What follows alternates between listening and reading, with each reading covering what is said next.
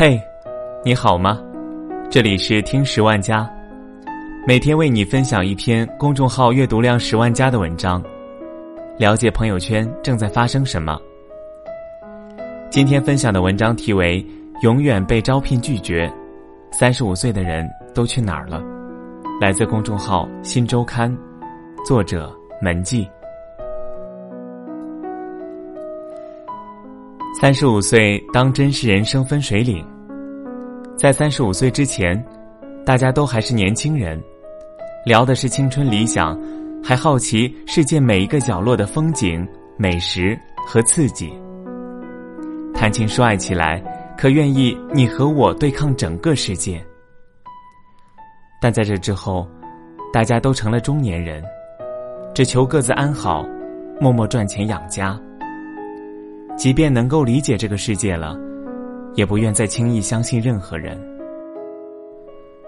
周杰伦赶在三十五岁的最后一天结了婚，音乐偶像转而迷恋胸肌。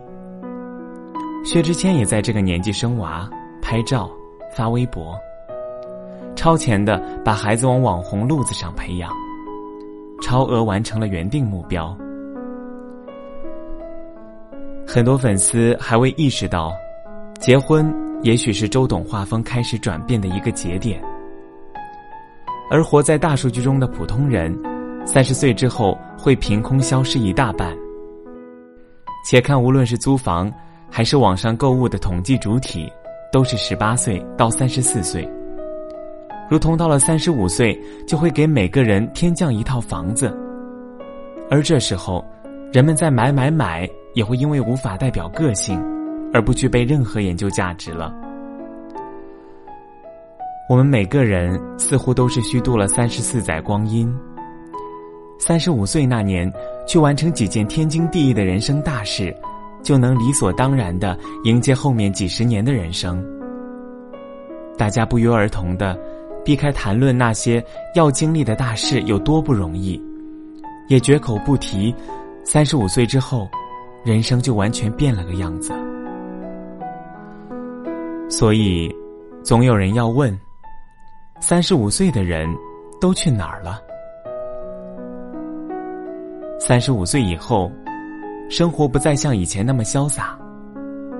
电影《情圣》，他们去打工了，如今还在打工。今年三十五岁的人，在一九八三年出生。几乎是计划生育推行后出生的头一批，从小没少受六个钱包的疼爱。而三十多年过后，他们也必须是面对巨大养老养娃压力的头一批。六个钱包变成了六个账户，时不时要往里面充一些亲情值。曾经拥有多少疼，如今就得回报多少爱。这些人。在他们十七八岁参加高考的时候，还迎来了我国高考的扩招。这件事放在当年看，那自然是给他们创造了更多的成功机会。如今却也可以说是把更多的人送上了同一条通往公司高层的独木桥上。到了二十五岁，一九八三年出生的人，还遇上了二零零八年的房市先崩盘后暴涨。他们那时，但凡有一丝犹豫，要不要在二十五岁这么年轻的时候买套房子呢？后面只会越来越后悔。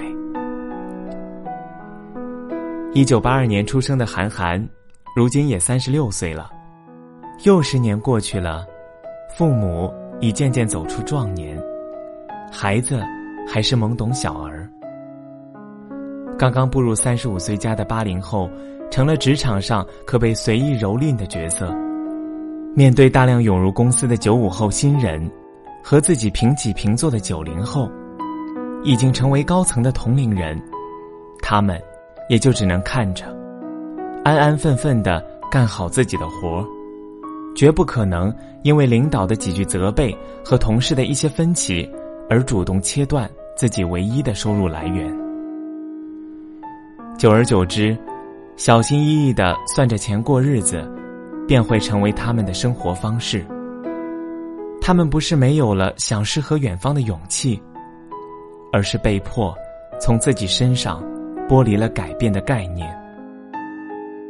甚至有些时候，生活还容不下安分的中年人。他们中间或许有不少人是一毕业就加入如今的这家公司的，好不容易熬成老员工了，却依然免不了被裁员的可能性。老板还会美其名曰。三十多岁，年轻力壮，不努力，光想躺在床上数钱，可能吗？三十多岁，老板要你狼性，你却早就想吃素了。他们跳槽了，万分后悔。有些人在三十五岁到来之前，就预见了自己在职场上的被动。教育、建筑、医疗行业。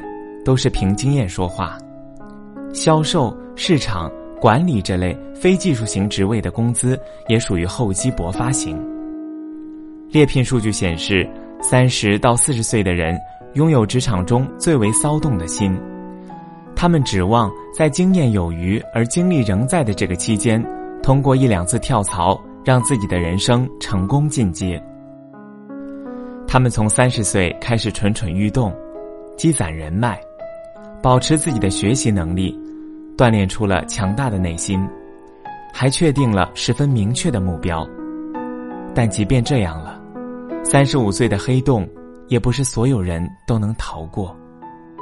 它就是处于你人生中中间间的位置，让你觉得进退皆不对，还处处埋好了陷阱，一不留神便前功尽弃。可用人单位也有他们自己的逻辑，不要三十五岁以上的，是因为你的成长空间和未来能给公司带来的价值，很可能还不如一个刚毕业的大学生。而且，一个老油条还能想出各种各样的不加班借口，什么女儿想我了，要回家照顾老人。他们就是不愿意承认，随着发际线的后退，自己的体力已经熬不过夜夜加班的年轻人。可是这样的人，老板还得给他开出与工作年限相匹配的薪资。即便老板当年数学是跟体育老师学的，那也绝不可能去做这个买卖。三十五岁以上的中年人当然不是一无是处。虎扑用户信德维拉指出。他们的竞争力所在是搞定事情、搞定客户、上司、下属的能力。别人出马都不行，你几通电话就搞定了，这个位置才非你不可。